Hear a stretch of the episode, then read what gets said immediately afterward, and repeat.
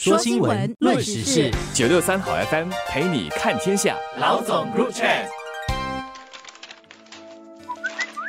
你好，我是罗文燕，华文媒体集团营运总编辑。你好，我是吴欣迪，联合早报总编辑。卫生部长王以康上星期宣布，从明年底开始，咖啡店售卖的现泡饮料、鲜榨果汁，还有泡泡茶等糖分和饱和脂肪含量高的饮料，下来必须在菜单上注明营养等级标签。所谓的营养等级标签，就是分 A、B、C、D 四个等级，比较健康的 A 和 B 等级是绿色的，C 级是橙色的，而最不健康的 D 级是红。红色的，当局已经规定，从今年十二月三十号开始，本地所有包装饮料和通过自动贩卖机出售的饮料都必须贴上营养等级标签，协助消费者做出比较健康的饮料选择。既然所有包装饮料都得附上营养等级标签，规定售卖现泡饮料、现榨果汁和泡泡茶饮料的商家也必须这么做，是必要的下一步，因为这类饮料也有可能是糖分很高的。许多消费者可能误以为那杯鲜榨果汁是低糖分或甚至是无糖分的健康饮料，但事实并非如此。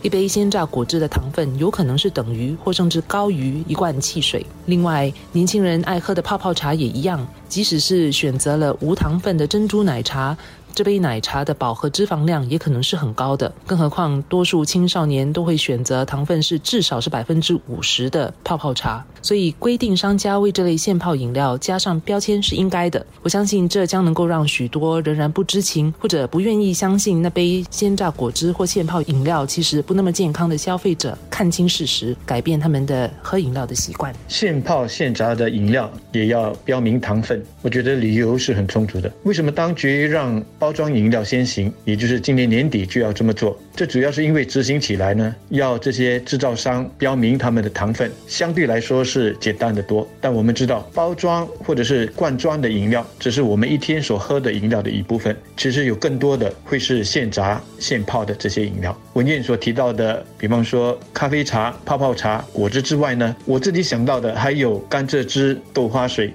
仙草水、薏米水、马蹄水。然后我不知道，呃，我们吃的那些甜品啊，比方说千多啦，还是什么青藤啦等等这些糖水，是不是也会包括在里面？那么除此之外呢，夜店卖的那些鸡尾酒，还有餐馆卖的那种各种名目的七彩缤纷的调味的饮料，想必也需要包括在里面吧？所以当局会这么早就提前宣布，就是要让大家有充分的时间来准备。这对消费者的我们来说，我觉得是一个很好的提醒。因为当我们要减少糖分的摄取的时候，往往会先把注意力放在吃的，而不是喝的东西。但我们没有想到的是，从饮料所摄取的糖分，很可能是和从固体食物所摄取的糖分一样多的。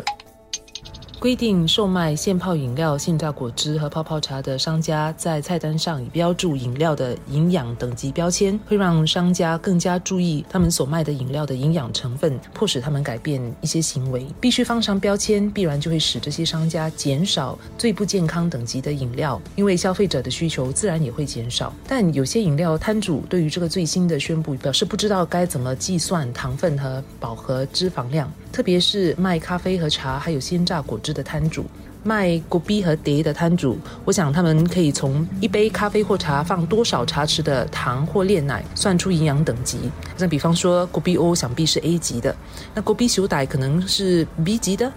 但鲜榨果汁的摊主可能确实就有一定的难度，因为这些摊主他们可能有十多种水果让客户选择他们想要的果汁组合，要根据不同的组合来算出糖分级别，对这些摊主来讲并不容易。但卫生部长现在是放话了，真正推行这个政策是明年年底，还有一年多的时间。卫生部也表示会在明年年中公布措施的详情。我想这段时间，相信能够让商家有足够的时间做出适当的调整，一方面调整原材料的供应或重新设计准备饮料的流程，并且有充分的时间可以在菜单上。显示饮料的营养等级标签。文念刚才所提到的这一些，的确会是业者感到为难的地方。这也是为什么我一开始就说了，包装还有罐装饮料要这么做，相对来说是容易得多。因为这些包装饮料，它们大多数都是量产的，因此它们都会是根据一个固定的配方，要加多少的水。多少的糖等等。但是你来到现泡现炸的，就很难做到那么精准了。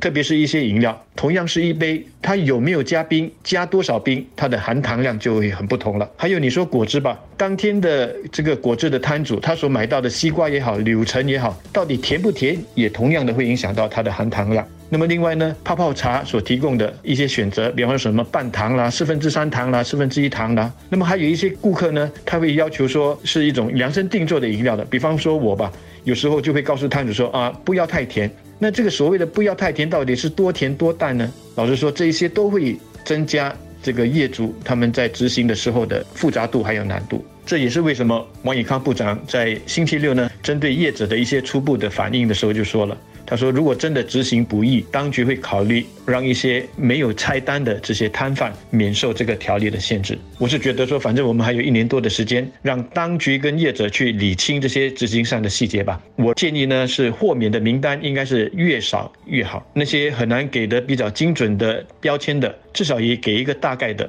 也总好过没有。因为不管怎么说，有了含糖量的这种标签，对我们消费者来说，总是一个很好的参考。现在消费者已经越来越注重饮食健康，在食物和饮料上提供营养标签和资讯是必然的趋势。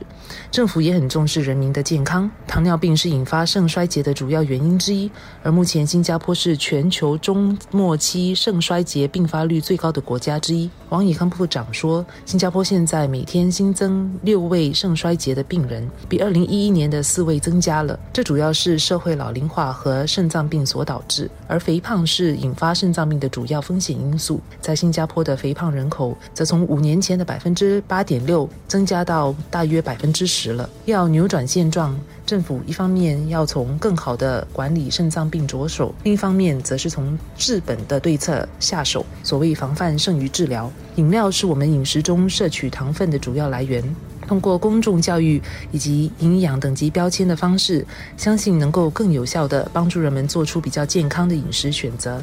进而降低糖分的摄取，避免患上糖尿病。推行和执行营养等级标签，必然会花费政府和商家不少成本和人力和物力，但这么做相信能够比较有效地改变商家和消费者的行为，在中长期实质性的减少国人整体摄取的糖分。进而避免糖尿病或控制肥胖，降低人们和政府的医疗成本。因此，我相信这个在短期内付出的资源和人力物力去推行标签制度是值得的。我希望业者对于部长上个星期的这个宣布是抱着积极的态度来设法配合的。而当局在执行的时候呢，也不妨的要多给我们的业者，特别是小贩多一些实际的帮助，包括具体的去帮助他们。测量他们的饮料的糖分等等，重要的是业者不要把它当成是一个额外的工作，因为这是我们整个新加坡在向糖尿病和肾脏病宣战的一个重要的一环。我们有一句老话说“病从口入”，